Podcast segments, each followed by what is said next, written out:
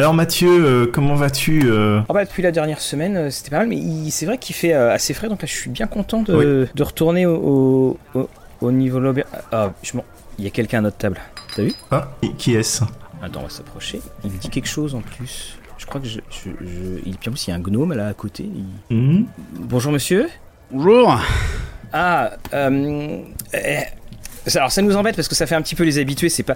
euh, parce qu'en fait, vous êtes assis à notre table. Ouais, Euh, c'est un problème Bah, euh, pour discuter, euh, jamais, mais. euh, mais mais, mais c'est surtout, c'est- euh, votre voix me dit quelque chose, mais je, je, je- je- on vous a déjà entendu quelque part. Vous êtes déjà passé à l'auberge? Oh, je suis jamais passé à l'auberge. Non, non. Non, non. On aurait reconnu votre copain là. Il a l'air euh, sympathique. euh, Un gnome. Ah bah, ça tombe bien parce que on est surtout des habitants qui sont assez grands dans, dans, dans, dans l'auberge. Mais est-ce que euh, on, on peut s'asseoir à notre table finalement? Euh, bah, moi, tant que je peux y rester, y a pas de problème. Ah bah alors bah, c'est parfait. Bien On fait Fabrice, comme ça hein prends cette table. Je prends cette table. Rolliste TV, bonjour. Mathieu avec un seul T à l'antenne. Fabrice est là. Et bien entendu, vous avez reconnu la voix de Julien. Bonjour Julien. Oui, bonjour. Voilà, et tu es donc avec un gnome et je te laisse présenter ce gnome et notamment son Oui. prénom. De- un- de- surtout son prénom. Euh, un gnome du, nou- du doux nom de Cinepixel. Voilà, donc phonétiquement ça passe très bien. C'est quand on l'écrit, c'est un petit peu différent. Et donc ce gnome, parce que on- évidemment bonjour à, vous tous qui nous écoutez. Et puis si vous êtes en voiture, bien entendu, faites bien attention parce qu'aujourd'hui il y a plus de monde dans l'auberge. Euh, quand nous avons un invité, il présente un nouveau PNJ qui intègre, qui intègre l'auberge. Alors que peux-tu dire rapidement de Cinepi Ah, Cinepixel, c'est un, un garçon un petit peu austère, euh, qui, a un petit peu de mal avec euh, l'expression de ses sentiments, mais en même temps, du coup, il met ça au service de sa passion, c'est-à-dire les chiffres, l'intendance, euh, le comptage, la gestion, toutes ces choses-là. Euh, Ah ouais. Voilà. Et qui s'est qui s'est perdu un petit peu. Il s'est perdu, le pauvre homme. Il, euh, il a passé un petit portail. Il était dans la, la cité des portes, Sigil. Et, il a jamais Ah. trouvé comment y retourner et rejoindre rejoindre ses amis qu'on appelle les hommes poussières qui gèrent la morgue là-bas. Bon, bah en même temps, ce qu'on lui va lui proposer, c'est qu'il peut rester jusqu'à peu près au mois de mars, parce que visiblement, en cinquième édition, on, on va retrouver, on, va retrouver euh, donc du, du Planescape. Et hum, donc aujourd'hui, euh, Julien, si tu es là, on en avait parlé un petit peu. Euh, C'était pour que l'on parle d'un d'un mal aimé, d'une mal aimée, d'une édition de Donjons et Dragons qui subit pas mal d'attaques, qui euh, à tort ou à raison, et puis une édition qui en France, il y a eu une espèce de, de billet qui, qui s'est fait dessus, qui est D&D4. Alors, la, la première chose, comme d'habitude, je fais avec, euh, avec Fabrice, c'est quand on fait un sujet, c'est, euh, comme Fabrice a découvert Donjon Dragon un petit peu plus tard, qu'est-ce que c'était pour toi euh, D&D4, Fabrice? Alors DD4, euh, de mon côté, c'était l'édition un peu bizarre que euh, tout le monde euh, dénigrait hein, carrément et que euh, il valait pas la peine de s'investir dedans et c'est pour ça peut-être que j'ai commencé que en cinquième étant donné que j'ai failli commencer en, quatrième à jouer à Donjons et Dragons mais j'avais tellement de mauvais retours que j'ai fait non merci au final. Et c'est surtout ça avait l'air d'être beaucoup de livres. Beaucoup de livres et beaucoup de tableaux de tous les côtés ça, c'était quelque chose que j'avais pu euh, voir et entendre, et qu'on disait aussi que c'était compliqué à jouer. et toi, et toi, Julien, c'est- euh, c'était quoi les Est-ce que t'as fait comme, enfin, t'es allé dans le jeu malgré les retours, ou t'as pris le jeu directement et puis tu t'es dit bon, plongeons-nous dedans? Moi, je, en fait, j'ai alors j'ai commencé vraiment euh, D&D sur la troisième édition. Et euh, Mhm. vraiment à jouer hein, sur la troisième édition. Et puis en fait, quand la 4 est sortie, je me suis pas trop posé de questions. Je l'ai acheté avant même d'avoir des retours. Euh, et j'ai joué pendant un, un bon moment. J'ai fait tout l'éveil du Seigneur des Runes en version D&D 4 notamment. Ah ouais. mhm. Ouais, ouais. Et, euh, et en fait, c'est une, une édition que euh, je trouve très injustement mal aimée, en réalité. Très, très injustement.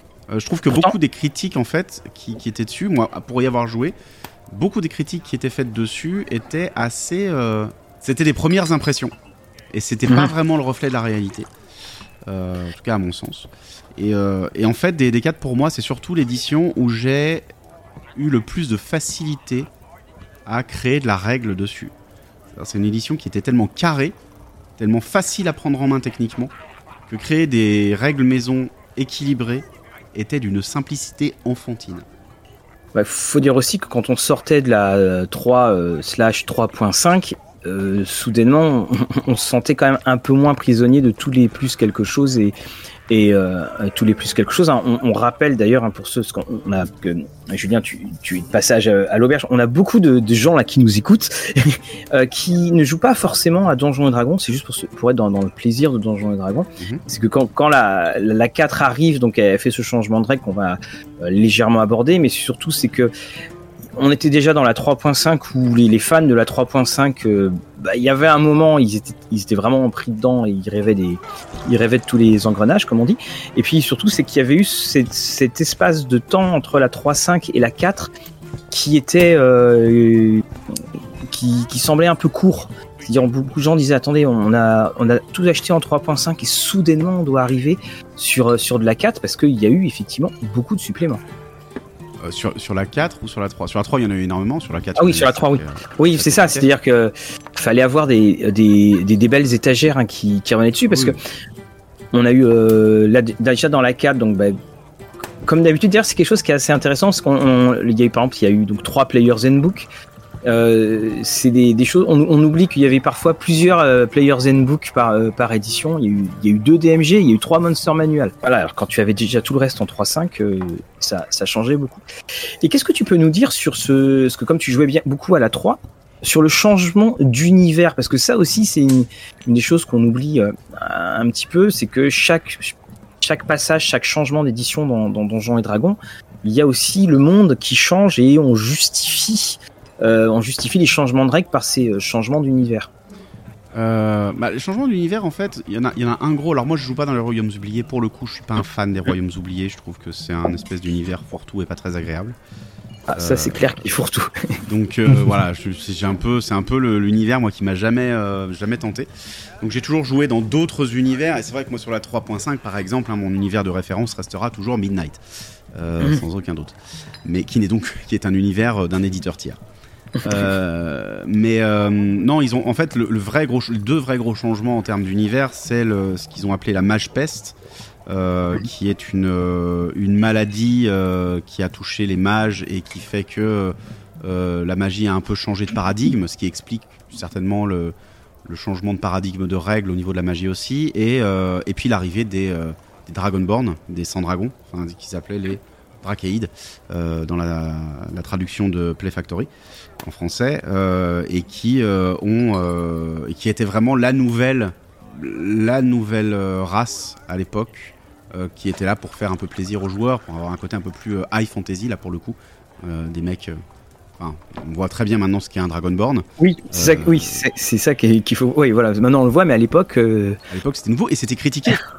C'est-à-dire qu'il y a plein de gens qui ont dit que c'était dégueulasse, que ah, mais qu'est-ce que c'est que ça euh, On dirait du World of Warcraft, c'est n'importe quoi, ça se rapproche des MMORPG, c'est vraiment pour attirer les petits jeunes, euh, enfin les grognards hein, qui n'étaient pas contents évidemment, euh, comme d'habitude.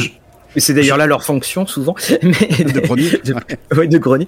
Et, oui, alors justement, on, va, on, va en parler. C'est que un des, des, reproches assez récurrents, c'était effectivement que euh, finalement Wizard voulait aller du côté du, euh, du MMORPG, parce que c'était l'époque où, tout explosait, que dans le système de jeu, il y avait ces, euh, on, avait des, on pouvait récupérer très facilement ses points de vie, que justement on avait des, des, des, pouvoirs en plus et que ça donnait cette espèce MMORPG. Et surtout, on reprochait par exemple qu'il y avait parfois très très axé combat et que c'est voilà que Wizard voulait aller dans, dans l'air du temps. Toi, tu as eu ce sentiment aussi?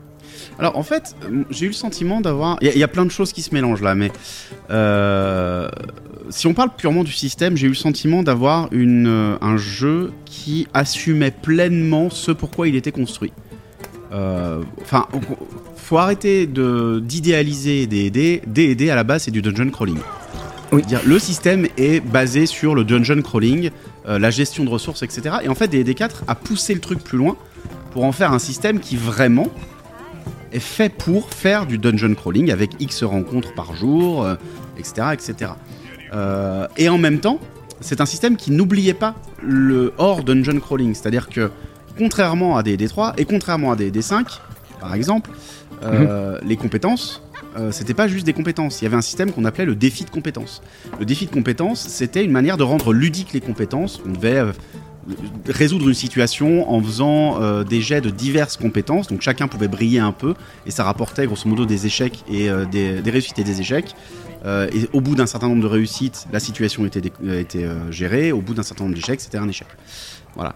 Et en fait, ils ont rendu tout ça ludique aussi. Et c'est là où le truc du jeu vidéo, de machin. en fait, je pense mhm. que c'est un.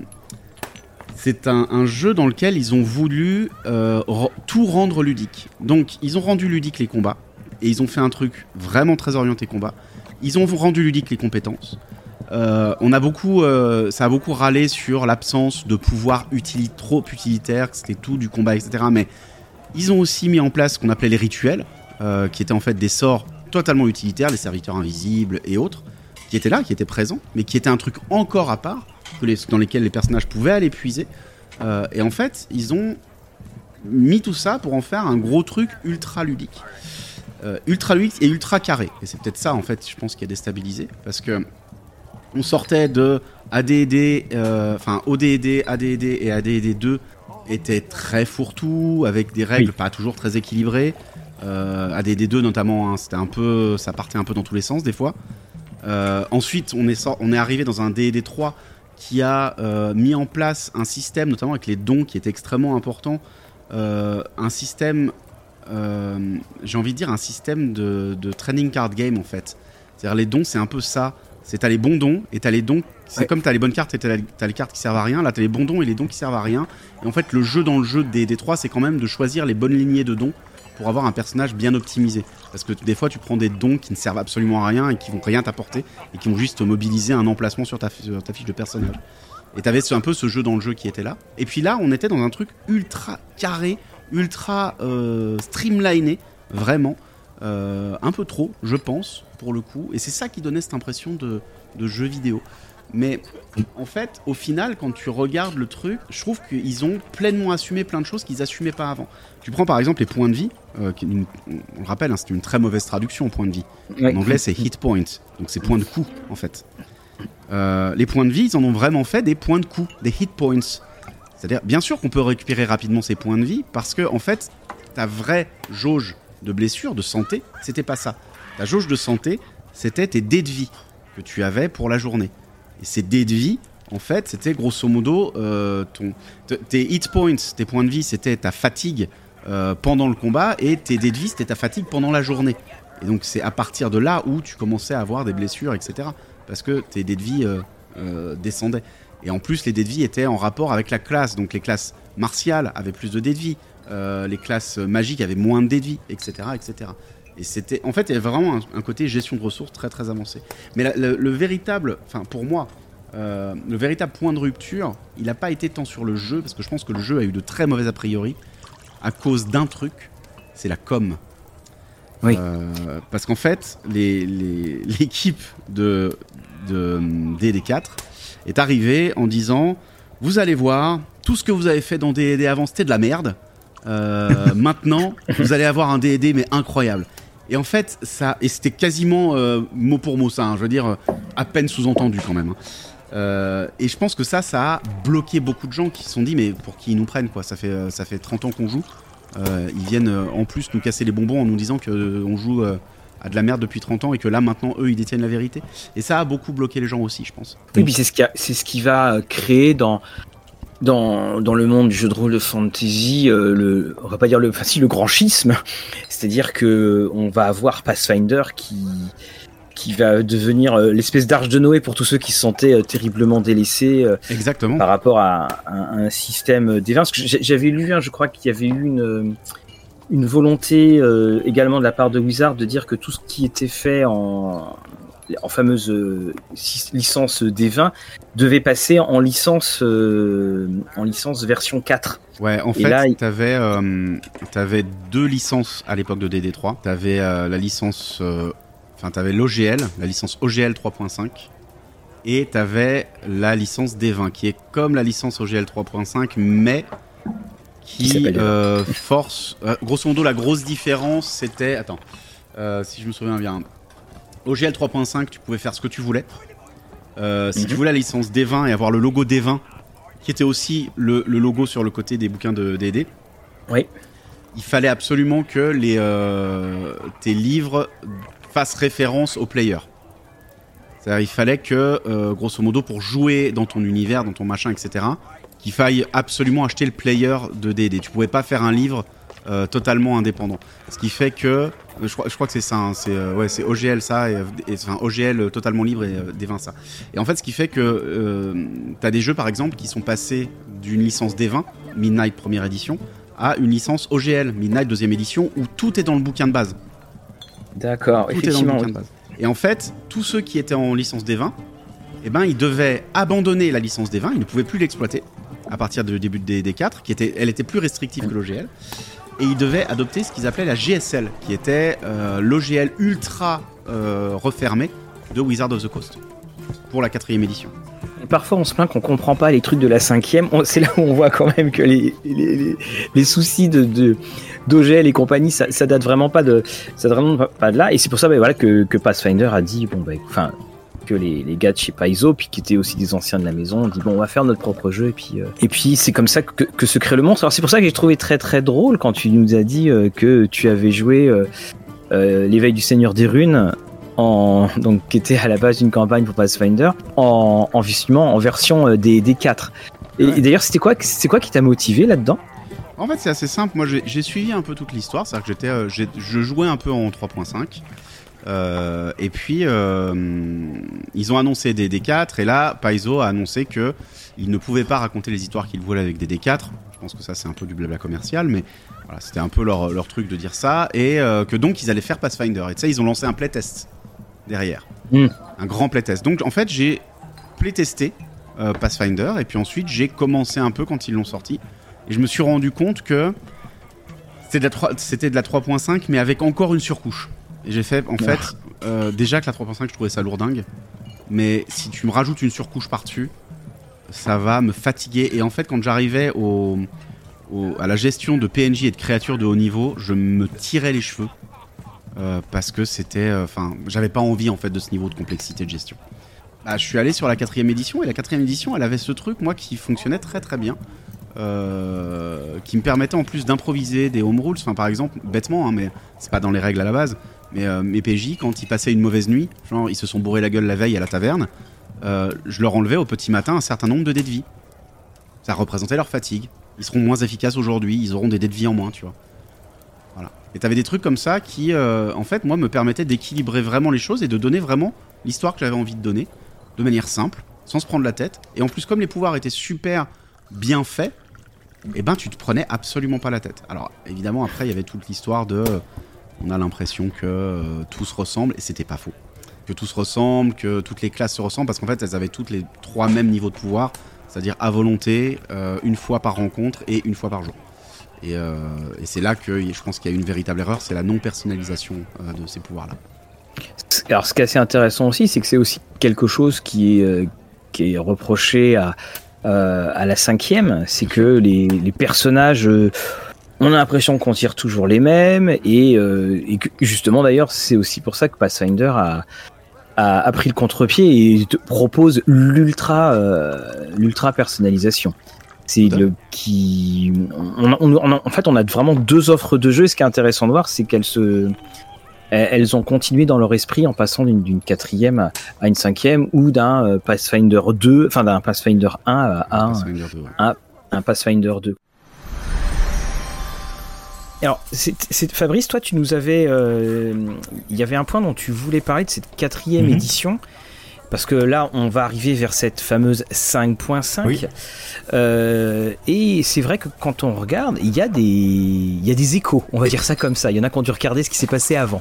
Exactement. Donc, faut savoir que pour cette quatrième édition, je pense, c'est même euh, même pas les échos sont arrivés chez nous, mais euh, lorsqu'ils prévoyaient cette quatrième édition, ils avaient prévu D&D Insider, donc qui était un site où tu allais retrouver euh, tous tes informations que tu avais besoin, de la création de personnages automatiques, même un VTT à l'époque. Bon, euh, ça ressemblait. Euh, je mettrai peut-être un lien dans la description que pour que vous jetez un œil. Ça, ça vaut quand même euh, le détour. Hein, voir ça il y a 15 ans, hein, parce que c'est ils avaient fait la démonstration il y a 15 ans de cela, et de voir comment ça a un peu évolué maintenant. Donc de, nous proposer un peu une version quasiment One D&D, mais dès la, la, quatrième édition. Donc ils avaient prévu de faire ça, de te euh, tes codes dans tes euh, bouquins euh, de D&D que tu puisses retrouver et donc tu rentrais ton code et tu avais toutes ces informations du livre que tu avais acheté en virtuel tu avais aussi tout ce qui était Dragon Magazine, qu'ils allaient publier un peu toutes les, sorties qu'il y avait eu ou les sorties précédentes. Donc, et cela pour un service mensuel à payer, voilà, donc une sorte d'abonnement. Et puis en plus, hein, je crois de mémoire, c'était, euh, je me demande si c'était pas l'équipe de Peizo qui, on est, qui était euh, à la tête de, enfin, qui était à la gestion de ce euh, Dragon Magazine, parce que les, dernières moutures du magazine Dragon, ça a été, bah, c'était Peizo qui, s'en occupait. Puis après, le magazine a est, est, parti en, en version numérique. Puis après, il a mm il a totalement euh, disparu. Mais c'est vrai, on, euh, peut quand même dire ça. Euh, juste pour info, mais pas ils ont perdu Dragon Magazine et Donjon Magazine. juste avant la quatrième édition et juste ah, avant de se lancer dans Pathfinder. C'est-à-dire qu'ils avaient Dragon et Donjon Magazine. Mhm. C'est là où ils ont sorti d'ailleurs les trois grosses campagnes emblématiques du, du jeu. C'était Age of Worms, Shackle City et la troisième, euh, Savage Tide, est, dont une seule a pu sortir en compilation, parce qu'en fait leur plan au départ c'était de faire des compiles aussi de ces campagnes-là. Ils ont sorti Shackle City en compilation en dur. Et comme ils ont perdu derrière le, les droits, euh, enfin l'exploitation de, Donjons et de Dragon Magazine, du coup ils ont euh, pas pu sortir Age of Worms et Savage Tide, et ils ont lancé les Adventure Pass de Pathfinder en 3.5 c'est-à-dire l'éveil du Seigneur des Runes, la malédiction du trône écarlate, euh, Second Darkness et l'héritage du feu. C'est les quatre qui sont sortis en 3.5. Et après l'héritage du feu, c'est là qu'arrivait le playtest Pathfinder, la quatrième émission et tout le bazar. Et qui est venu. que là, tu vois, j'ai repris justement la chaise de devant moi. Alors, je, vois quelques personnes qui regardent toujours à chaque fois qu'on sort cela. Là, j'ai le, Dragon Magazine, par exemple, de, 2006, hein, qui est juste, euh, juste avant. Effectivement, c'était encore la, c'est encore la, la, la, jolie équipe. Et on avait et le logo qui était là était le, le logo effectivement 3.5. Euh, Il faudrait qu'un jour on fasse une émission sur euh, le, destin, le long destin de Dragon Magazine, ce qui, qui euh, bon an mal an a, a, eu, a, eu, des gloires assez assez variées. Mais aussi on est quand même, je trouve, dans une édition que là, Fabrice, tu parlais du, du Virtual Tabletop là. On est dans on, est dans l'édition d'Internet. Hein. C'est-à-dire que la version 3.5, ça commençait à...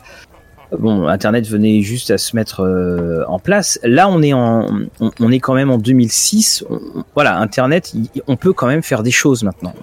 On commence à avoir de la DSL, euh, on commence à avoir tout cela, et, c'est intéressant de voir que eux aussi tout de suite avaient pu voir le, le, penchant, enfin l'aspect euh, numérique qui pouvait venir en, qui pouvait venir en compagnon. Oui, de toute façon, je, je pense que c'était aussi, euh, ils avaient gardé ça en tête de vraiment sortir cette plateforme-là en même temps qu'ils développaient le jeu. Et c'est peut-être ça aussi qui manque beaucoup aux gens à l'heure actuelle ou quand ils ont voulu se lancer, c'est que cette plateforme, elle est pas sortie en fait. Et donc tu te retrouves maintenant euh, avec un jeu qui est euh, certes assez bien équilibré et qu'on en parlera peut-être un, un, peu plus tard, mais quand même avec un langage très très mécanique. Et donc d'avoir cet outil-là qui gère quasiment tout le côté mécanique pour toi, et toi tu as plus qu'à euh, cliquer, euh, euh, générer aléatoirement des choses et tout ça. Je pense que c'était le but de cette quatrième édition. Ouais, après la quatrième édition est beaucoup plus simple à gérer mécaniquement pour un MJ mhm. et des joueurs que la 3.5. Hein. Bah, de toute façon, la 3.5, c'était quand même un. Ah, c'était une usine à gaz quand même. Hein. Voilà, c'est ça. moi, je, l'ai toujours appelé le, le, sapin de Noël. C'est-à-dire que tu as un sapin, mais tu mm. mets, notamment quand tu parlais des dons, euh, Julien, tu mets des, guirlandes et des guirlandes et des guirlandes et des guirlandes, et il y a un moment, tu sais même plus où est le sapin. Et que, euh, ouais, effectivement. Faut que tu les euh, bonnes prises. Parce qu'en fait, les guirlandes, elles se, elles se, se branchent entre elles. En plus. ouais, en plus. Tu peux mettre n'importe quelle guirlande n'importe où. T'es obligé en plus de faire des, des, des chaînes de guirlandes, tu vois. Ah oui, tu pouvais pas faire ton petit personnage sur le pouce, puis soudainement on te montrait une encyclopédie où tu devais choisir tes. et c'est vrai qu'il y avait un côté euh, être, être bloqué par le choix qui. Euh, qui arrivait, qui arrivait assez, assez rapidement. Et hum, mais d'ailleurs, oui, la notion de, de don et compagnie, enfin les, les fameux fits sur la quatrième, ils avaient, ils avaient levé le pied. Euh, ils avaient levé le pied, ils étaient toujours là, ils étaient toujours présents. mais ça ressemble c'est un mix entre les feats de la 3.5 et ceux de la 5 en fait. la, quatrième édition, c'est vraiment une étape, je trouve, euh, en vrai. Euh, c'est un mix entre les deux, c'est-à-dire que tu vois, en cinquième édition, as quasi, ça va être différent en 1D&D, mais là, tu as quasiment plus de dons avec des prérequis.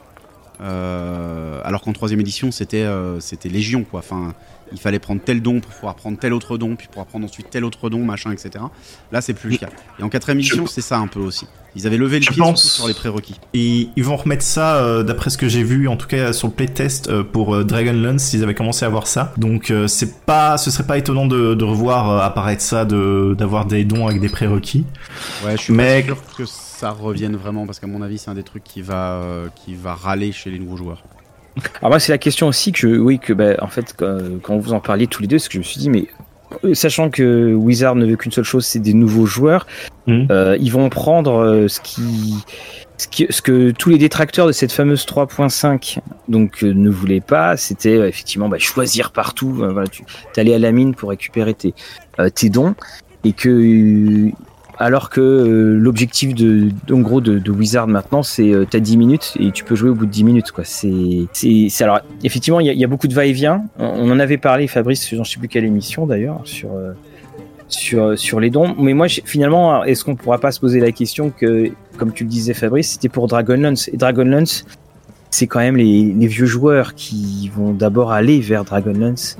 Et que ça fait, c'est un petit peu pour dire, tenez, vous allez, vous allez pas tellement être, euh, être dépaysé. Ben, je pense que c'était quelque chose qui était venu lors du playtest de la cinquième édition, que les gens avaient détesté le système d'emboîtement de dons et qui voulaient plus de ça, justement. Et c'est comme ça qu'on les a reproposés que maintenant. Je pense que c'était une histoire comme ça. Euh, lors d'une interview, j'ai Microvort avait parlé de ça.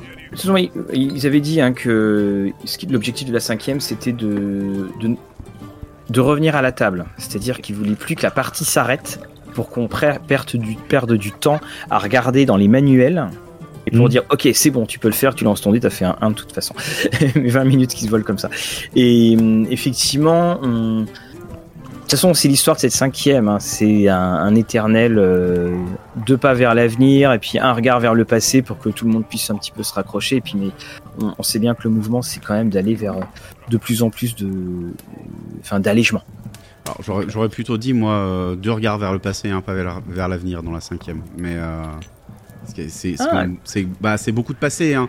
Toutes les campagnes qui sont sorties sont des campagnes qui sont en fait des. des ah non, je, parlais, je parlais pour la, je, parlais pour la 5.5 qui arrivait. Ah pour la 5.5. Ah oui, pour la 5.5 qui, arrive, il, c'est très difficile parce que le, on voit bien avec la cinquième édition, on voit bien que les documents de playtest ne, ne reflètent absolument pas ce qui va être à la fin. Euh, on le sait, enfin ils font des essais, ils essaient des trucs. Là ils essaient des trucs et ils les changent de, documents de playtest en documents de playtest. On, on en est au troisième là. Euh, tu vois, il y a des trucs qui changent. Au départ, euh, tu gagnais l'inspiration. Ils voulaient mécaniser le gain de l'inspiration, donc tu le gagnais sur un 20. Finalement, maintenant, tu le gagnes sur un 1. Peut-être qu'ensuite, tu le gagneras plus du tout sur un jet, etc., etc. Donc, il y a plein de choses qui vont changer. Ils ont, tu vois, toutes les, toutes les classes, pour l'instant, toutes les classes full caster sont passées euh, full caster donc pour ceux qui ne connaissent pas ça veut dire euh, lanceur de sorts mais avec euh, qui peuvent aller jusqu'au niveau 9 de lanceur de sorts enfin de, de sorts pardon pas de lanceur de sorts de sorts toutes les classes full, full caster et même demi caster je crois sont passées en préparation de sorts avec une liste complète le, le barde le barde le le, rôdeur, etc., qui était avec euh, des, listes de sorts restreintes au départ. Là, on est sur des listes de sorts complètes. Euh, est-ce que ce sera toujours le cas après? Je suis pas sûr. Euh, parce que en fait, les gens vont peut-être pas aimer, vont peut-être trouver que manque justement, il va manquer là la simplicité de, bah, j'ai pas besoin de préparer mes sorts le matin. si je, voudrais une classe où je, peux, je peux ne pas préparer mes sorts le matin, etc., etc. Donc c'est très dur pour le moment, je trouve, avec la cinquième édition, de voir exactement là où ils vont. Mais quand même, on peut voir qu'ils parlent beaucoup. En fait, ils font des petits pas vers les nouveaux joueurs, notamment par exemple en introduisant les hardlings. les hardlings qui sont euh, qui remplacent les Aasimar euh, et qui ont des têtes de- d'animaux, de, lions, de machin, tu vois. Euh. Et ce qui fait largement penser à l'image de Hum, quelle surprise du jeu le plus joué et le plus acheté cette année, Elden Ring. Euh, voilà. tu vois, non, mais- Après, euh, et ça, ça remplace pas, ça ajoute. Ils ont précisé lors d'une interview, ça, ça, ça remplace pas. Mais voilà.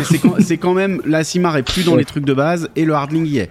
Donc ça remplace pas, ça ajoute, mais c'est quand même dans le bouquin de base, donc ça en dit beaucoup si tu veux. L'attirance qu'ils veulent, qu'ils veulent générer, ils testent aussi, hein, et ils ont raison. Euh, ils testent, mais je pense que ça va plutôt dans ce truc-là. euh, Enfin, c'est ces petites nouveautés, et après on continue à te proposer, et on va continuer à te proposer du Spelljammer, du Dragonlance, du Planescape. Exact. Planescape, ça ne parle qu'aux vieux, quoi. Exactement. Et puis surtout, c'est que c'est euh, ce fameux, euh, on le sort et puis on, enfin le, ça y est, je vais faire un anglicisme. C'est du fire, c'est fire and forget, c'est-à-dire je le sors et puis je, je passe à autre chose. Ce qui fait que que le truc soit bon ou mauvais, bah, finalement, on a, de toute Oui. façon, il sera remplacé par un autre dans trois mois. Produit suivant, quoi. Ouais, c'est ça. Et d'ailleurs, c'est c'est ce qu'on on disait, c'est que là, on, on, on sent clairement qu'ils veulent pas sortir Dark Sun parce qu'ils sont en train de chercher de faire des contours, parce que euh, passer de Spelljammer à Planescape, donc euh, euh, justement, c'est euh, notre ami Cinepixel sera très content. Là, je le vois, il, me fait un sourire à ce moment-là.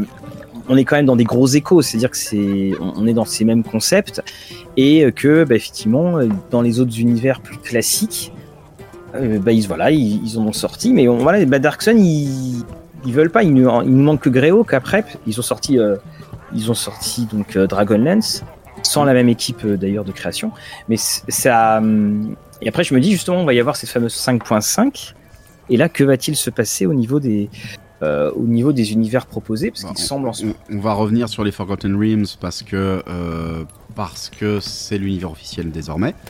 Donc ça, ils y reviendront. Et puis après, s'ils doivent sortir de nouveaux univers, ils iront euh, piocher dans. Ils ont encore du un peu de choix quand même. Hein. T'as encore du Birthright qui peut arriver. euh, Ouais. Tu vois, t'as encore plein de trucs comme ça qui euh, peuvent quand même euh, habiller un Bah, peu le truc. Ouais, ouais, c'est. Mais au bout d'un moment, ça va se voir quand même. Parce que justement, bah, pour en revenir à, notre quatrième, il y a eu donc les, les- les univers euh, qui, qui ont été faits. Alors, on, on- on en rigolait un petit peu hors antenne. Euh, Fabrice, tu me dis comment tu l'as eu, ta, ton encyclopédie des. euh, Ah, ah oui, oui. Euh, C'est au moment euh, de faire ma première commande chez Ludic Bazar. Il m'avait envoyé euh, donc le- l'encyclopédie 4ème édition et je pense à un bestiaire en 3.5, quelque chose comme ça, en mode vas-y gratuit. J'étais à ok. Voilà, et donc je, je pense que dans, dans beaucoup de bibliothèques de, de rôlistes, euh, il, y a, euh, euh, il y a en quatrième édition l'encyclopédie des, des royaumes oubliés, tout comme euh, le, le fameux RunQuest de Riflam euh, qui avait été vendu. euh, euh, vendu et acheté d'ailleurs à vil prix. Et justement, Julien, on avait toujours donc cette base des euh, royaumes oubliés qui était dedans parce que la mâche peste avait frappé les royaumes oubliés. Tout à fait. Tout à fait. Alors, ça- je suis pas un expert des royaumes Ouais, non, oubliés, non, mais- donc du coup, euh, je, je suis pas très à même de parler de la mâche peste là pour le coup, parce que c'est vraiment un truc moi que j'ai laissé de côté. J'ai juste, j'ai juste acheté, j'avoue, j'ai acheté le guide des royaumes oubliés juste pour avoir le. À Ludic Bazar aussi Euh, non, parce que moi c'était neuf à l'époque. Hein. Ah bah oui, voilà.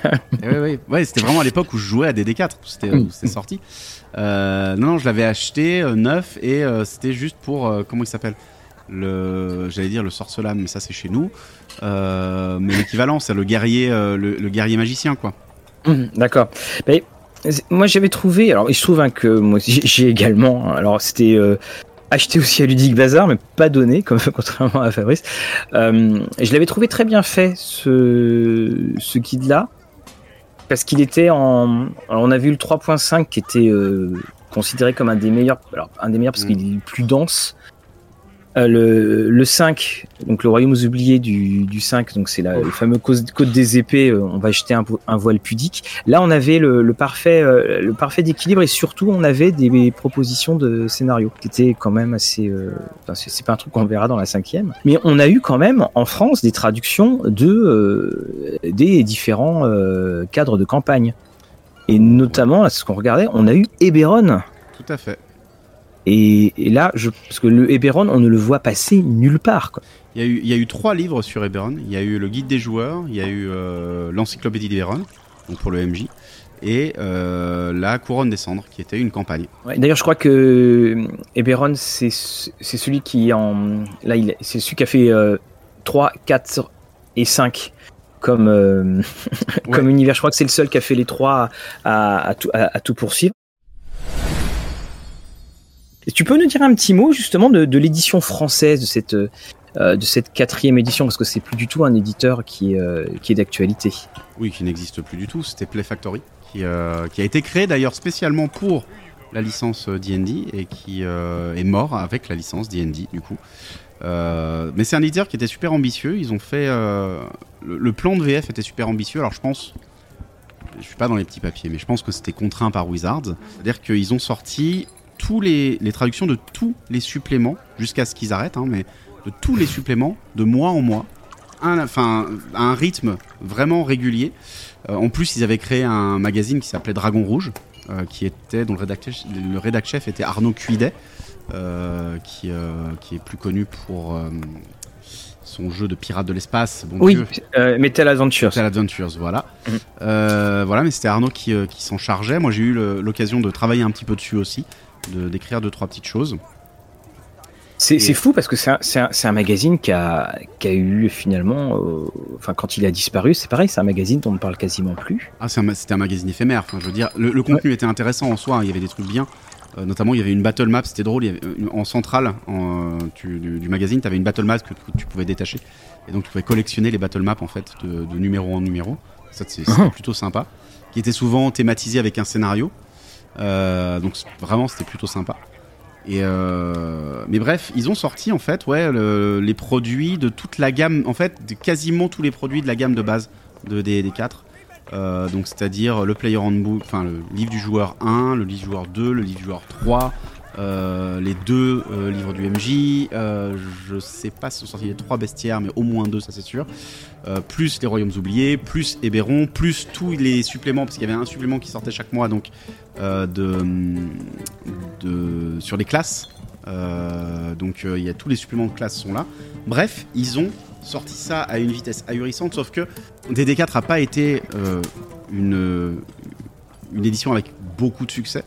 Alors comme on disait, euh, comme je disais hors antenne, beaucoup de succès pour D&D. Oui. Hein, euh, Parce que en fait, en vrai, comparé à n'importe quel jeu de rôle, surtout en 2010, c'était fin 2008, euh, c'était ça, 2008 au début et puis jusqu'à 2010-11.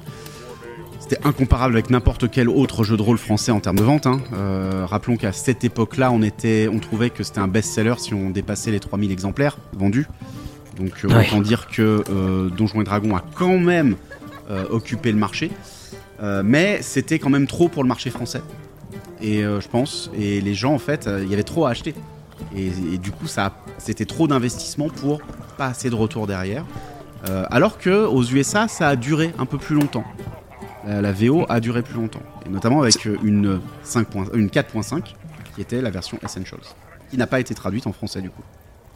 Oui, mais c'est celle qu'on peut voir de temps en temps quand on rachète des suppléments en, quand on rachète euh, quelques suppléments Donjons et Dragons de ces périodes-là, on voit les, ce fameux logo Essentials, puis on est là, mais, mais attends, mais, quelle édition? Qu'est-ce que c'est? J'en ai jamais entendu parler. Je me demande s'il n'y a même pas eu, je crois qu'il y avait eu un, la, boîte rouge qui était ressortie en, sous un espèce de format Essentials.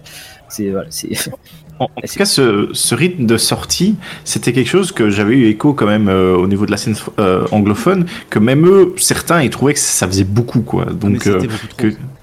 Oui. Parce que euh, ils avaient, je pense, essayé de ressortir tout ce qu'ils avaient sorti en 3.5 pour que ce soit jouable en quatrième, mais à un tel rythme que le, les gens ils étaient en mode bah non c'est pas possible je vais, vais pas je vais pas mettre euh, sur 6 mois de temps euh, je ne sais pas combien 300 500 dollars que pour avoir tous tes suppléments quoi.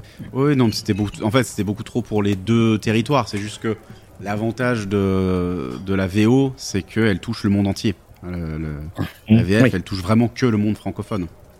Mais alors surtout, alors je me rappelle plus des prix, mais je sais que quand la, enfin, le, prix du livre de base était, euh, était quand même très très bas par rapport à, ce, en quoi on pouvait s'attendre et au prix des, jeux euh, en général. Je me rappelle, je me rappelle plus des prix, mais je crois qu'il y avait euh, facilement 10 euros de moins que le, le prix d'un. Enfin, d'ailleurs, étonnamment, c'est ce qui se passe maintenant avec la cinquième, cette fameuse baisse de prix qu'on a pu avoir. C'est, il y avait vraiment ce côté, bon bah, de toute façon, euh, si tu voulais tenter, bah tu l'achetais quand même, alors que tu que t'aimes ou que t'aimes pas, mais tu pouvais te dire bon bah, je peux quand même dépenser quelques euros pour tenter de me faire mon avis, et c'est comme ça que le jeu se, euh, se retrouvait dans, dans les étagères. Donc c'était, euh, oui, je viens de récupérer mon bouquin sur le, le Royaume oublié, donc le prix à 30 euros. Ah oui, d'accord. Oui, voilà. Il y a 2007, voilà, il y a. voilà. Ouais, 30 Ils euros en lancent- 2007, c'est bon, ça correspondrait à un 45 euros maintenant, je pense. euh. Ouais. hum. Donc là, le. Alors que maintenant, effectivement, les prix vont. Voilà, les prix aussi ont pris un dévin. Et hum, alors, on, on a donc on a eu Dark Sun, ça aussi. euh, alors c'était un Dark Sun quand quand tu voyais les couvertures, bon, voilà, c'était pas Brom, hein, il l'avait pas. Euh.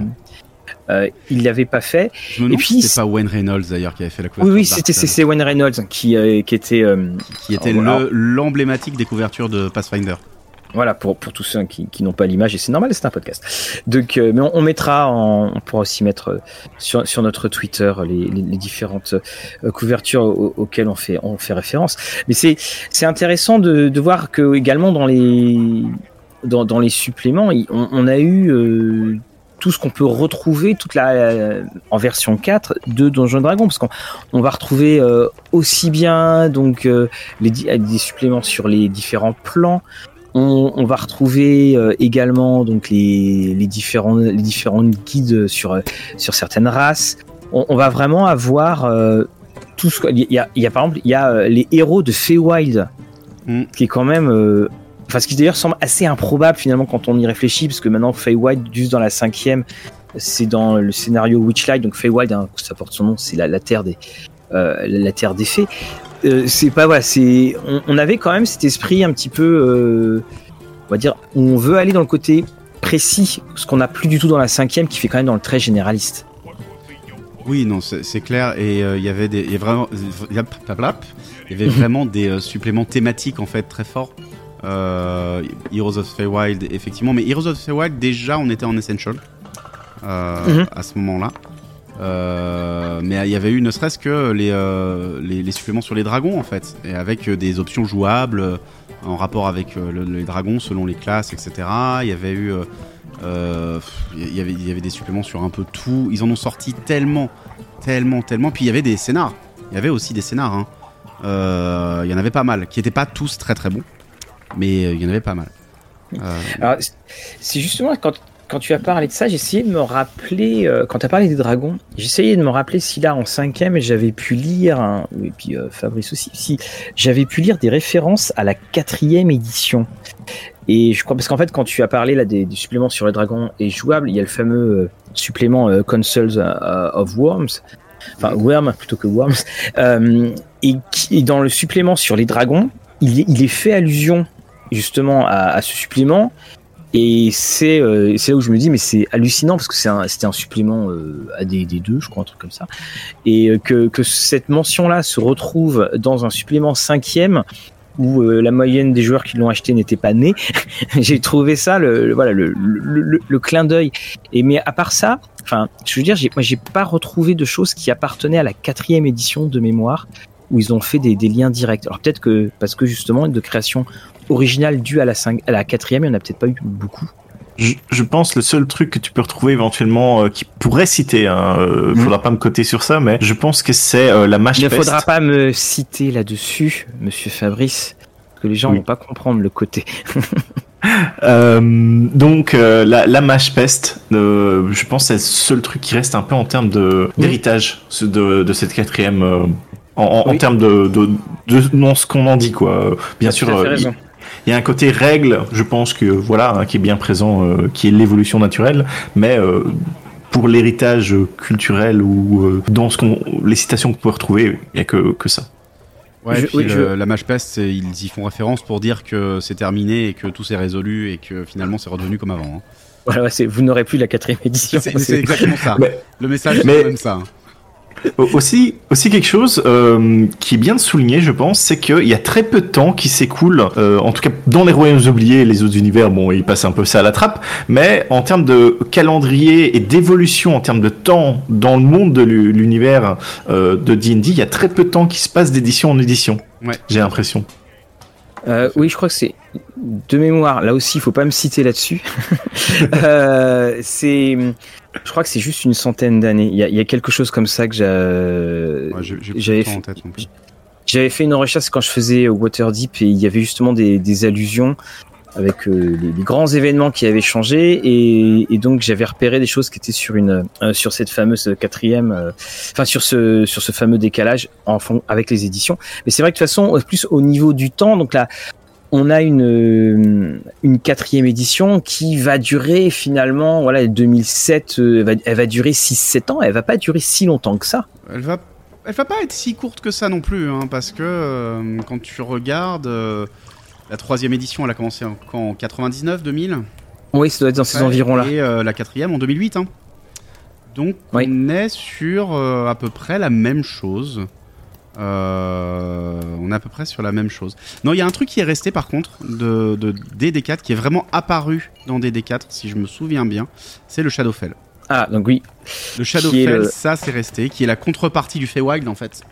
Euh, la contrepartie euh, ombreuse issue du plan, du, du demi-plan euh, des ombres, hein, je crois, si je, me Mhm. mm -hmm. si je me souviens bien. Oui. Ils ont mixé euh, les deux. Il y a eu un événement où un dieu a, a, fait en sorte de tout mixer. Je sais plus trop quoi. Il y a toujours des dieux qui mixent. Et d'ailleurs, euh, le Shadowfell, si je me trompe pas, euh, la, la Barovie a été ensuite donc pour ceux qui nous suivent, c'est l'endroit où c'est Ravenloft, hein, voilà, euh, a été rattaché au, au, Shadowfell, qui a perdu justement son. La Barovie était juste un univers, enfin un micro-univers, une bulle. Hop, ça avait été remis sur le Shadowfell. Effectivement, oui, c'est voilà. Alors c'est marrant parce que moi c'est toujours une image assez lumineuse de cette quatrième édition. Bah comme quoi euh, là on, était allé dans on était dans les bas fonds. Tout à fait. Mais c'est parmi alors clairement je trouve en supplément d'univers euh, c'est parmi les meilleurs suppléments d'univers de euh, D&D 4. Vraiment. Euh, Shadowfell c'est euh, ça a vraiment en fait ça a vraiment de la gueule en vrai. Et je trouve que c'est très bien qu'il l'ait gardé parce que ça a vraiment de la gueule. Donc là, je viens de, retrouver pour rebondir sur ce que tu disais un, un de mes parchemins magiques. La troisième édition de Donjon Dragon sort en 2000. La 3.5 sort en 2003 et donc la quatrième sort en 2008. Donc cette édition de la troisième édition a, a duré 8 ans. Voilà. La, la, seconde, elle, va durer 6 ans, donc de 89 à 95. Puis bon, euh, la première, donc elle va, elle va durer, elle, 20, non, elle va durer 12 ans, donc 77, 89. Ouais, Ce qui fait que ben, on, on, rigole, mais la, la cinquième édition, euh, là, elle va battre des petits records de, de longévité. Mais tout à fait. Donc, tout à fait. C'est on... C'est pour l'instant, elle est aussi longue que ses deux prédécesseuses, prédécesseurs, prédécesseuses. Oh, il est tard dans l'auberge, a pas de problème. euh, et, euh, et, et avec One D&D qui est en fait une 5. même pas une 5.5 je pense en vrai, ça va même pas être une 5.5 parce que c'est, je trouve pour l'instant que ce qui montre, ça va être plus compatible ouais. avec la cinquième que la différence 3.5 3 points 3.0 oui. Euh, bah en fait on pourrait très bien avoir euh, l'édition la plus longue de D&D je, je, pense que c'est le but euh, de que ce soit l'édition la, la, plus longue euh. oui oui clairement ils l'ont annoncé comme ça aussi hein. c'est et oui et qui l'aurait cru en fait? C'est ça qui est alors c'est vrai que pour alors même si on émise notre émission est sur la quatrième mais la ah. un petit peu la cinquième mais on a l'habitude on prend toujours des chemins de traverse euh, en France avec le, le retard qu'a eu la le retard à l'allumage qu'a eu la, la, traduction de la VF euh, mmh. Je me rappelle, c'était cet été quand on avait annoncé, euh, quand il y a vu le fameux, le fameux événement Wizard et qu'on parlait déjà de l'annonce de la 5.5, il y avait des gens qui disaient ah ouais mais déjà déjà, tu dis ben non mais en France peut-être déjà déjà, mais pour les États-Unis ça fait un petit bout de temps que qu'elle est là. Le, bah, un des exemples même, je pense, de l'aventure éditoriale française de la cinquième édition, c'est la traduction de la, la boîte de, de la boîte d'initiation du, du, Starter 7 qui aux États-Unis était sorti un mois avant la sortie du jeu et puis qui nous euh, en, France était sorti, euh, je crois, deux ou trois ans après le début des traductions euh, VF. On, a eu beaucoup de choses qui se sont faites dans le désordre et je, crois que ça fausse un petit peu aussi la, perception sur la longévité de cette, cinquième et puis voire même des autres éditions. Oui, non, complètement. Complètement. Mais en fait, des, quatre, enfin, euh, faut bien avoir conscience que Wizard a énormément appris de cette édition-là. Vraiment, je pense qu'ils ont. une, en fait, c'est une édition qui. Je pense que c'est une édition dans laquelle ils croyaient vraiment. je pense qu'ils ils étaient très en avance au niveau de, des VTT notamment. Ils étaient très en avance en voulant faire le, des insiders, mais qu'ils n'avaient pas les moyens de le faire et qu'ils euh, sont un peu retrouvés bloqués euh, bêtement parce que bah, ils se sont retrouvés euh, sans les moyens. Et aujourd'hui, c'est ce qu'ils veulent faire avec D&D Beyond et le futur, le futur VTT associé. Et surtout aussi, je pense que maintenant, c'est devenu un peu la norme de payer pour des services à abonnement. Tandis qu'à l'époque, tu t'avais peut-être que World of Warcraft qui te proposait vraiment que les gens étaient prêts à payer 10-15 euros par mois. Tandis que maintenant, t'as ton Netflix, t'as ton Disney+, t'as ton Warhammer+, tu as je ne sais combien de services, Hulu et autres, que voilà, t'es habitué à payer ton, ton frais par mois, quoi. Ouais, c'est ça. Et vraiment, je pense que en fait, DD4, ouais, c'est une, édition qui était très en avance. C'est une édition qui a permis de tester plein de choses. Il y a plein de choses de DD4 qui sont restées en cinquième édition. Euh, il y a les dés de vie qui sont restés. Euh, tu vois, il y a le côté très streamliné aussi, euh, la, tentative d'équilibre, la simplification, enfin voilà. D'ailleurs, euh, j'ai envie de te poser une question. Euh, si, pour moi, j'ai des joueurs qui jouent très très tactique, qui sont très très jeux vidéo, est-ce que tu penses que cette quatrième édition, même à, l'heure actuelle, est peut-être mieux à jouer que en 5 ou One D&D ah, je te dirais très très clairement. Honnête, alors honnêtement, moi, si je devais donner un conseil aujourd'hui pour ceux qui ont accès au bouquin, euh, au bouquin de toute la gamme, dans son entier, euh, c'est de prendre les trois livres euh, Essentials en fait. Essentials, c'est la version révisée en fait de DD4. c'est une version où ils ont entendu les critiques. Grosso modo, tout le monde fonctionnait de la même manière, que ce soit guerrier, magicien, paladin, etc., avec les typologies de pouvoir et tout le bazar.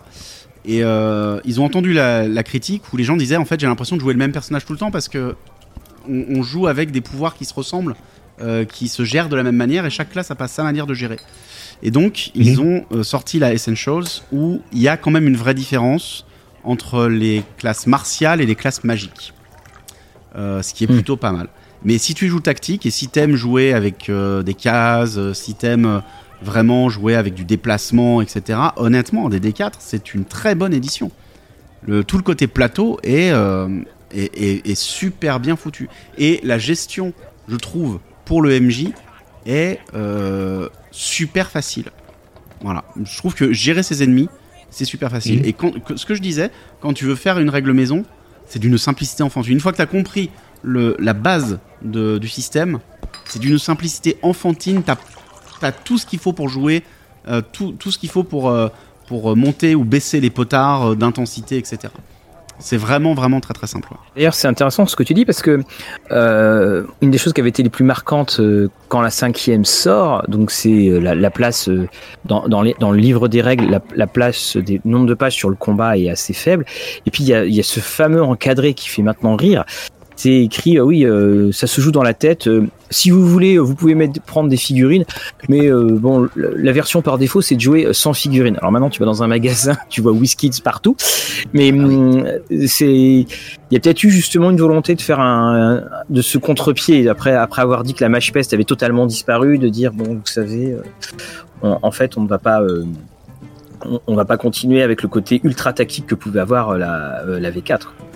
Oh oui, non, mais certainement. Après, la V4, euh, très honnêtement, hein, euh, elle est jouable sans figurine. En fait, moi, personnellement, je la jouais sans figurine. Euh, j'ai fait une campagne entière sans figurine. Ça ne m'a posé aucun problème. Voilà. Au pire, tu sais, on mettait, si j'avais vraiment, il y avait besoin de préciser, on sortait un Véleda et on mettait des jetons de bière et puis voilà, enfin, des capsules de bière. Et puis ça suffisait en fait. Hein. Euh, ah, euh, mais, on n'avait pas de cases, on faisait pas de mesures, euh, enfin voilà. Donc bah, en même temps, c'est que tu avais des joueurs assez compréhensifs parce que les miens ils sont là à chipoter pour le, le moindre le moindre carré et tout. Hein. Donc, moi, c'est la, la question. C'est la question. Moi, j'étais exactement comme toi, Julien. Puis moi, il y a un moment, je me suis dit, mais euh, tu sais, le fameux, le, fameux sort de zone, c'est pas tant sur le combat, c'est le, sort de zone. Et puis, euh, bon, bah, euh, quand les, joueurs se rendent compte que, ouh là, c'est mauvais, bah, il y, en a qui, ou tout simplement, non pas par mauvaise foi, mais pour dire, bah non, j'avais fait ça comme déplacement, mais tu, on l'a pas entendu, on l'a pas bien précisé. Au moins, la, figurine permettait de faire le juge de paix, de dire, bon, oui. toi t'es là, toi t'es là. Euh, toi t'es là. Mais c'est c'est vrai que le bon c'est ce côté euh, voilà il y a le côté euh, collectionneur parce que tout est sorti en tout est sorti en figurine. Dans, dès qu'il y a un supplément qui sort, il y a, il y a tous les PNJ qui peuvent sortir en figurine quasiment. Ah oui, complètement, oui. Complètement. Mm.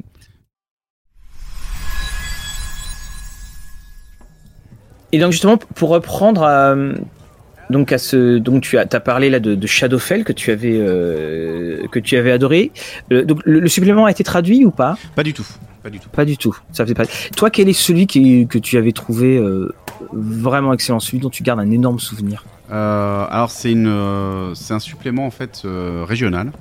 Mhm. c'est le supplément Nantir Vale, le Val de Nantir, qui propose tout simplement une région complète pour jouer avec les bestioles qui vont dedans, les factions, tout ce qu'il faut en fait pour faire du scénar euh, sans se prendre la tête. C'est super complet, c'est super bien écrit, c'est très clair. Euh, voilà, les, les, enjeux sont là. Enfin, on n'a pas l'impression d'avoir un truc lambda. Euh. Pour moi, ça a été, pour moi, c'est le meilleur supplément en termes de supplément de background, très clairement, le meilleur supplément de l'édition. Là aussi, on, parlait de, l'héritage de, cette édition. Euh, il n'y a pas eu de, de suppléments qui ont marqué pour pouvoir, par exemple, avoir une déclinaison dans une version 4, enfin dans une version 5, pardon, ou 5.5 de, de Donjon. Est-ce que c'était finalement qu'une sorte de continuité avec justement le prisme de ce changement d'édition, ou est-ce que finalement on a eu aussi des créations qui euh, pourrait euh, être, euh, alors on a Shadowfell, hein, tu l'as bien dit, qui pourrait être incluse de manière pérenne dans tout l'univers de Donjon Je pense que en fait, le... ils ont commencé dans D&D4 à faire ce qu'ils font dans D&D5, c'est-à-dire que ils ont commencé à faire des, des comment dire, ils ont commencé à faire des des suppléments d'univers restreints et sans développement. Mhm. Alors ils étaient encore sur un, modèle, en fait eux leur modèle c'était encore d'avoir un supplément pour les options de personnages, un supplément pour l'univers, pour le jeu, et un scénar. Mais que ce soit Eberron ou euh, Dark Sun, ça a été la même chose. Il y a que les Royaumes oubliés qui étaient un peu différents parce que c'était l'univers par défaut, donc tous les scénars autres se passaient dans les Royaumes oubliés. Mais euh, à part ça, il n'y avait pas de. Même les Royaumes oubliés, ils ont eu un supplément euh, pour les joueurs, puis un supplément pour le MJ. Et ça s'arrête là. Et euh, je pense que l'héritage, en fait, il est plus sur la manière d'aborder éditorialement la chose. Et après, on a. Alors, ils n'ont pas fait Ravenloft en, DD4, mais euh, ils ont fait Tomb of Horror hein, en DD4. Et, oui, Tomb oui. of Annihilation, ben voilà. Qu'est-ce que c'est si ce n'est encore une énième ressucée oui, et on a aussi eu, alors pour, donc on, en parlait en antenne, hein, la seule apparition que va faire Strad, c'est et Ravenov, ça va être le jeu de plateau qui sort, euh, euh, qui sort à l'époque. Et le et effectivement, moi, finalement dans, la discussion qu'on a, c'est euh, on va pas dire que c'est un coup d'épée dans l'eau, mais que il y a beaucoup plus de, graines de, de cinquième, enfin de, graines de quatrième dans la cinquième que ce qu'on pourrait voir. Bien sûr. Ah non, mais c'est la, cinquième est, percluse de, de quatrième édition en fait. Hein. C'est vraiment, en fait, c'est euh, le sentiment que ça m'a donné, moi, cette cinquième édition, pour le coup, c'est qu'ils ont pris les évolutions qui leur semblent importantes dans la quatrième. Euh, ils les ont, ils ont regardé un peu la réaction des gens avec le playtest aussi, tu vois, pour voir ce qui allait passer, pas passer. Et, euh, et ils les ont remis dans la cinquième. Donc oui, oui, il y a beaucoup de quatrième édition dans la cinquième, énormément même. C'est euh, c'est vraiment un. Euh, ça, ça, se voit éventuellement euh, sur euh, le fait qu'ils ont repris ces systèmes de pouvoir que tu disais que tu avais des pouvoirs euh, Oui, avec par combat, euh, parce qu'en en gros ils les ont renommés, c'est-à-dire que tu as des pouvoirs que tu peux utiliser en concentration qui durent 10 minutes, et 10 minutes c'est quoi? C'est un combat. Euh, ou, ou plutôt une minute, euh, oui c'est ça, c'est une Oui, minute qui dure un combat. Euh, Parce qu'en jeu, ça dure pas. On aimerait des fois. et, et tu as les pouvoirs qui utilisent en euh, short rest et en long rest. Donc au final, tu as des pouvoirs qui durent euh, une demi-journée et puis les pouvoiirs qui durent une, une journée en entier. Donc Enfin, qui se enfin, régénère, que- qui se régénère euh, en... Oui, c'est ça.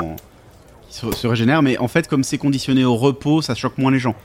Et surtout aussi, euh, c'est ce que Jeremy Crawford disait, c'est que par rapport à la quatrième édition, ils avaient fait un effort de présenter les choses de manière un peu plus humaine que mécanique. C'est-à-dire que un repos, tu comprends, tu vois. Tandis que si on te fait un pouvoir par jour, t'es là, euh, ouais, enfin c'est, tu vois, t'as, t'as, t'as ce même principe aussi pour les sorts où il disait que c'était décrit très très mécaniquement et maintenant t'as quand même ce petit euh, texte avant que pour te décrire l'effet du sort et puis t'as le côté mécanique.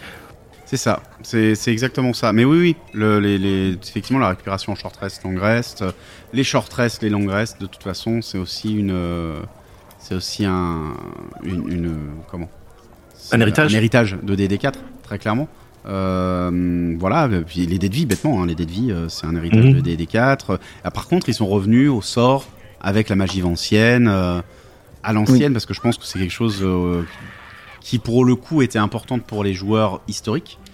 Euh, ce qui est ce qui est pas ce qui est pas con parce que ils ont quand même appris un peu aussi de des D4 c'est-à-dire qu'ils l'ont décomplexifié par rapport à la troisième édition. Ils ont euh, euh, même je- ouais troisième je crois qu'on devait encore préparer les enfin les sorts de chaque emplacement si je me souviens bien. Alors que là t'as plus besoin de préparer les sorts de chaque emplacement tu dis juste je prépare tel sort tel sort tel sort tel sort et ensuite tu utilises les, les emplacements avec les sorts préparés point barre Alors, je, précise hein, pour ceux qui nous écoutent ce qu'on appelait la, les, les sorts de magie vancienne, ce, ce que dans euh, la, la terre morte, euh, enfin la terre mourante, euh, Kugel Saga, l'astucieux, le, le magicien lance un sort et il oublie le sort, donc il doit le réapprendre à chaque fois. Donc c'est c'est le raccourci qu'on donne pour Donjons et Dragons pour parler de, de magie euh, vancienne, c'est-à-dire que on peut être très très puissant, on peut faire apparaître un château dans le ciel, mais on a une mémoire de poisson rouge. Donc euh, parce que ça, C'est ça ce qui- qui- ça doit pas être évident. Heureusement que ça n'existe pas dans le vrai monde, euh, ce, genre de, manifestation. Et le, et finalement, est-ce qu'on pourrait pas dire que euh, là, donc dans cette espèce de genèse qui est cette cinquième, donc comme tu le disais, c'est une, on, a une tout ce qui va faire en quelque sorte le, le matériau, on, on va être du côté de la 3, de la 2, et puis tout ce qui va être de cette méthode de production, on va être la, on, on va être de la 4 parce que c'est quand même euh, finalement euh, on, a une certaine modernité, je trouve, dans parce que et dans modernité, je veux dire euh, bon ça ça marche pas, allez hop on reprend. Il y a enfin, une modernité, flexibilité Mm, mm. qui fait que bah, j'arrive à ma 5 et à ma 5-5. euh, est-ce que finalement c'est pas l'échec de la 4 qui fait que la 5 marche si bien? C'est la question que je me pose. Il y a deux choses. euh, alors pour la 5, là pour le coup, il y a deux choses, je pense, qui font que ça marche bien. La première chose, c'est qu'elle a reparlé aux fans euh, historiques. Euh, Mhm. D'ailleurs, on le voit, hein, les, les premiers trucs qui sont sortis, c'est avant tout de la ressucer. Euh, Ah on oui. va vous redonner Castle Ravenloft, on va vous redonner Tomb of Horror, on va vous redonner tous ces trucs que vous avez connus, un petit peu revampés, mais en fait c'est la même chose. C'était quoi? C'était euh, ah le premier Princess of Apocalypse, c'était Oui, avec Tiamat, Temple oui, il y avait, euh, Le ouais. Du mal élémentaire avec Princess of, Cap- euh, Ap- of the Apocalypse. Mhm. Euh, je vais y arriver, hein, il est tard. Euh, mais donc je pense qu'il y a le fait d'avoir reparlé aux anciens, qui avaient été largués en fait avec la quatrième édition, euh, pour plein de raisons, dont le côté...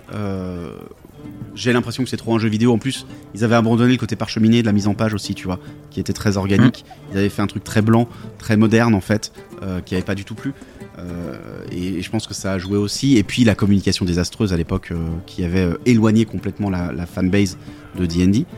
Et puis la deuxième chose, je pense, c'est euh, non. sur- Pour finir sur la première chose, donc ils ont ramené les vieux. Ils ont ramené les vieux aussi en faisant preuve d'humilité. Pardon. Du coup, la cinquième édition était beaucoup plus humble au départ. Euh, C'était beaucoup Mm. plus. On va vous écouter, on fait des playtests, on prend vos retours en compte. Vous voyez, on vous écoute. Vous voyez, vous êtes important pour nous.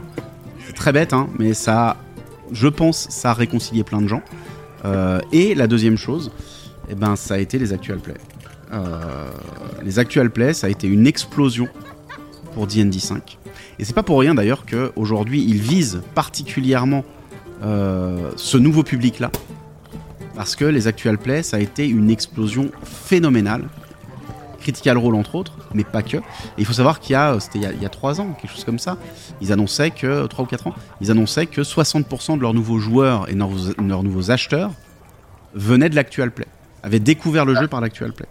Et ça, ça vraiment, c'est euh, le gros héritage, enfin c'est le gros, euh, la grosse raison de succès de la cinquième édition, pardon. Et c'est pas un héritage de la quatrième, clairement.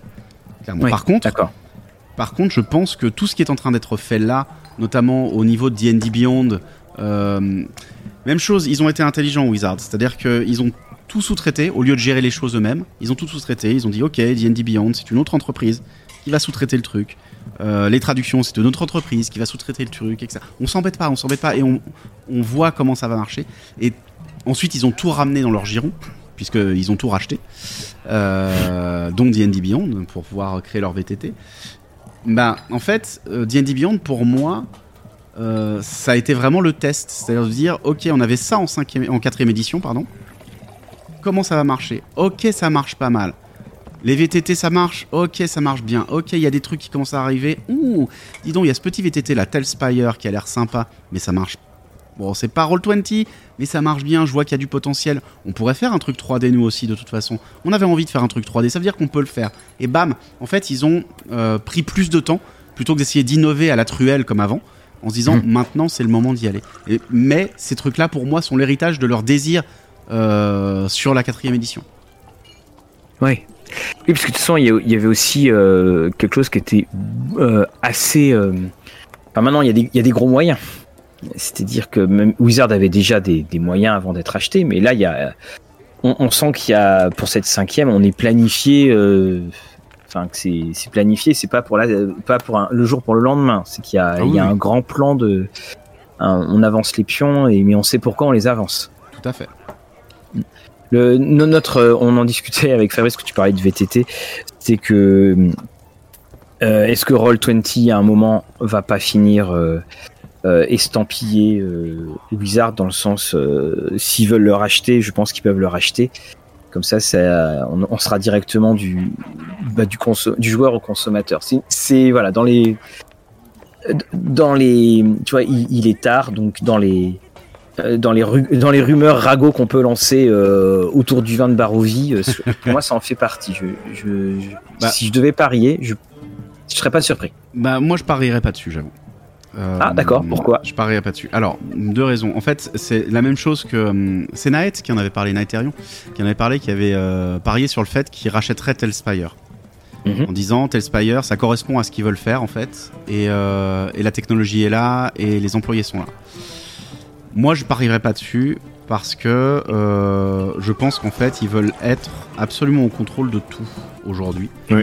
Et, euh, et ils préfèrent, d'autant plus qu'ils ont les ressources de le faire, ils préfèrent Oui. faire les choses eux-mêmes. Ils sont en train de développer leur virtual tabletop. Ils n'ont pas besoin de Roll20. Et j'irais même beaucoup plus loin.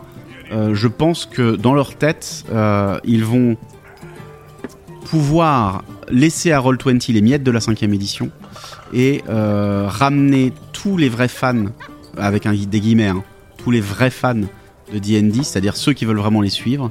Euh, et je pense que eux pensent qu'ils sont nombreux et je ne leur donnerai pas tort. euh, les ramener vers leur virtual tabletop qui sera complètement cadenassé et verrouillé.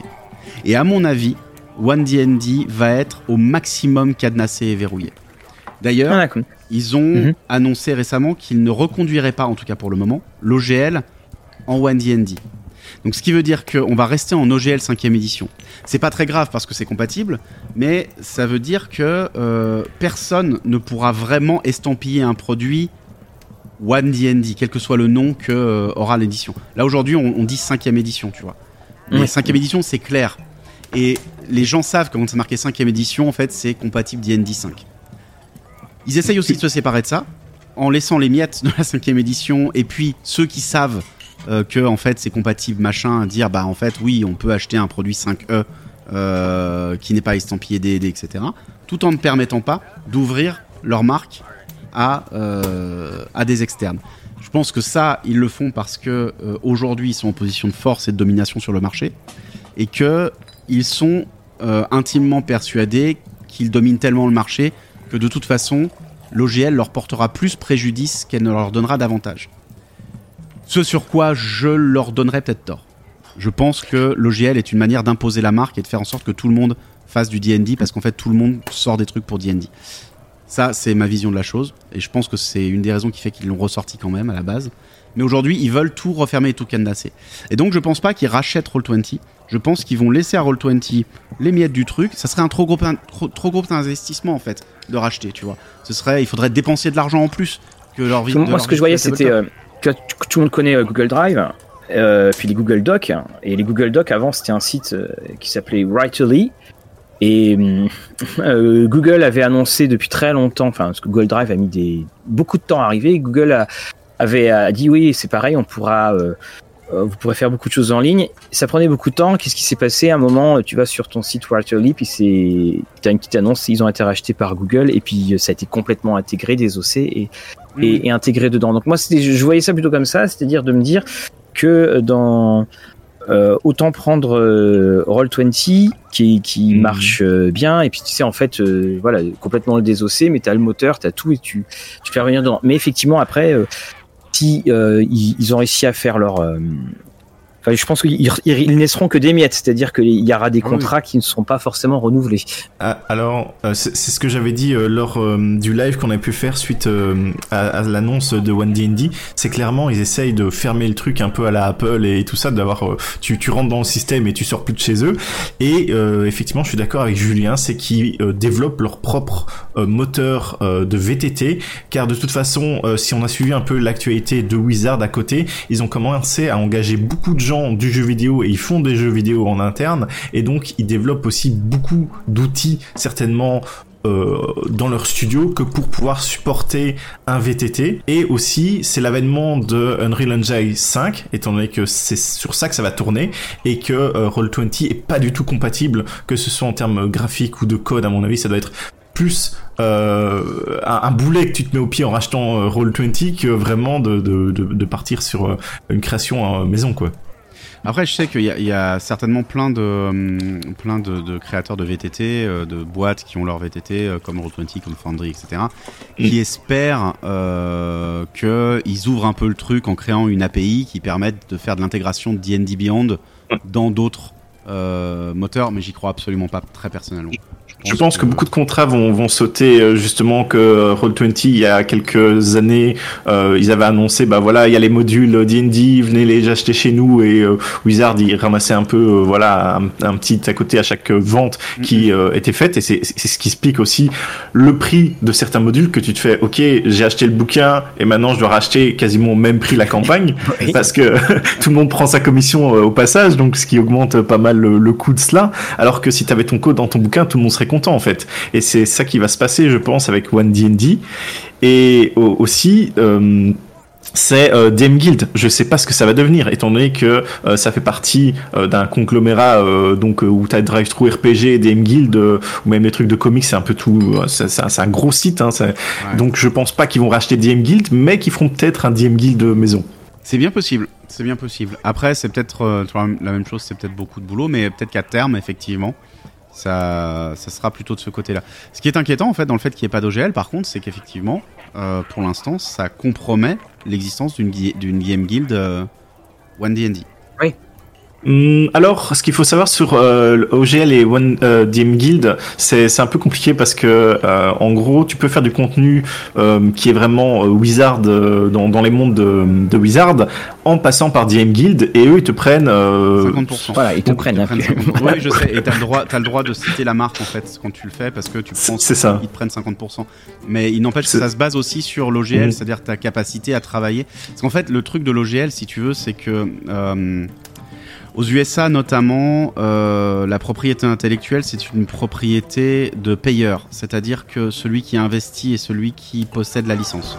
contrairement à la France où tu as les droits sur ce que tu as écrit, même si c'est pas toi qui as investi. C'est pour ça qu'un auteur a les droits en France sur ce qu'il écrit alors que son éditeur sort les bouquins. Aux US, c'est pas pareil. Ça dépend de ton contrat et de base, celui qui va investir de l'argent est celui qui va avoir le copyright grosso modo.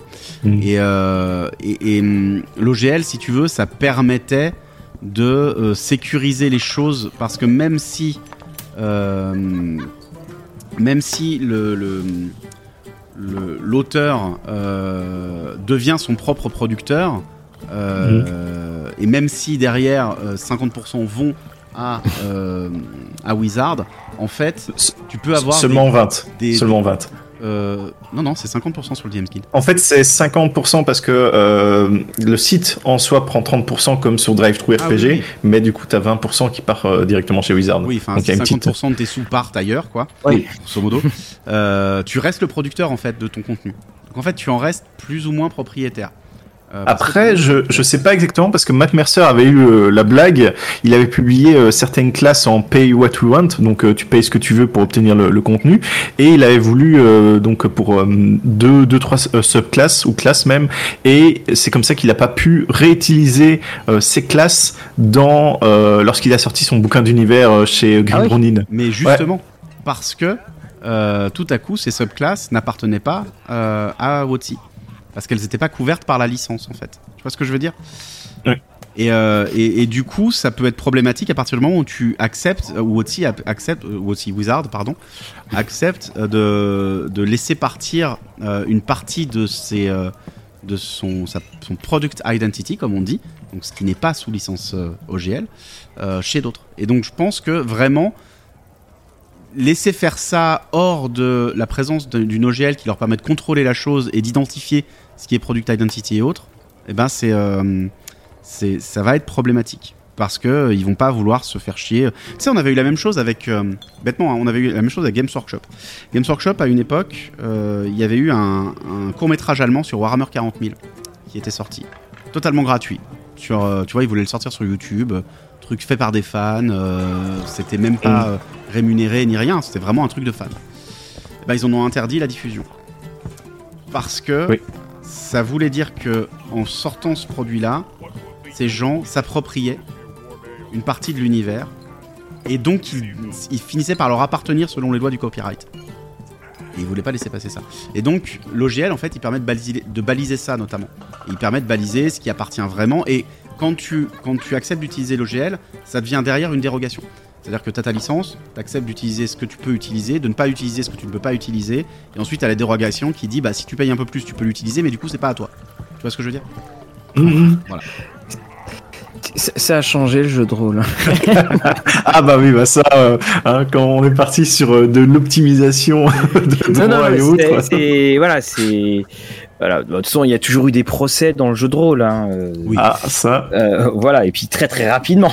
Voilà, euh, très très rapidement avec, avec Donjons et Dragons. Mais c'est vrai que quand on, on, on, devine aisément que voilà, c'est bien d'avoir des avocats qui font du jeu de rôle dans, dans le coin. on a également donc juste pour dire, mais ça c'est mon interprétation de la chose. Hein, attention, hum. c'est qu'on ne le prenne pas pour argent comptant non plus. C'est-à-dire que je peux me planter sur cette question-là, oh, mais oh. c'est la manière dont, en tout cas, je visualise hum. le move de Wizard actuellement.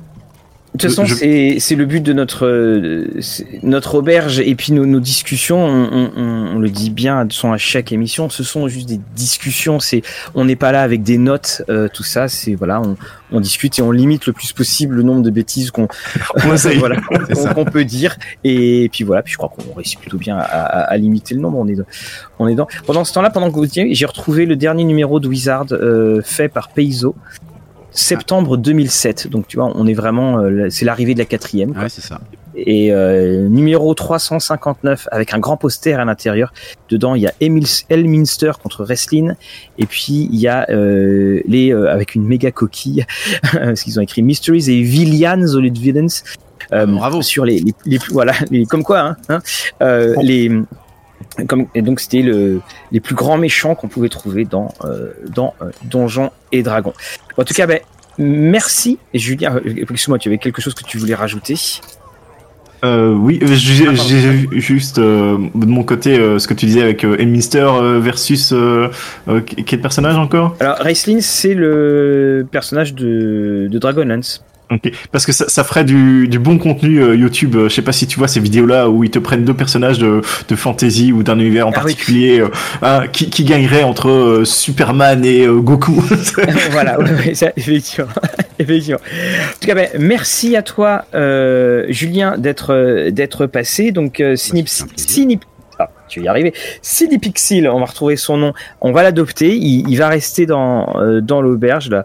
Euh, il est en train de discuter avec notre cartographe euh, Célène, qui va être très contente parce que c'est quelqu'un euh, qui vient de la cité de Sigil, donc euh, ils vont s'entendre comme comme larron en foire.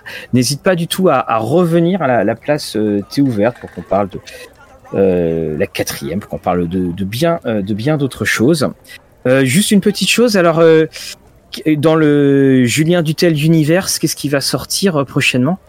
Euh, oh bah écoute, le, plus rapide, ça va être euh, en boutique le jeu de rôle Roll and Play, le livre, le livre du mhm. joueur et le livre de la meneuse. voilà, j'ai pas les dates encore, mais je sais que ça ne saurait tarder à arriver puisque le but c'est de les envoyer aux souscripteurs avant Noël. Donc voilà. oui, d'accord.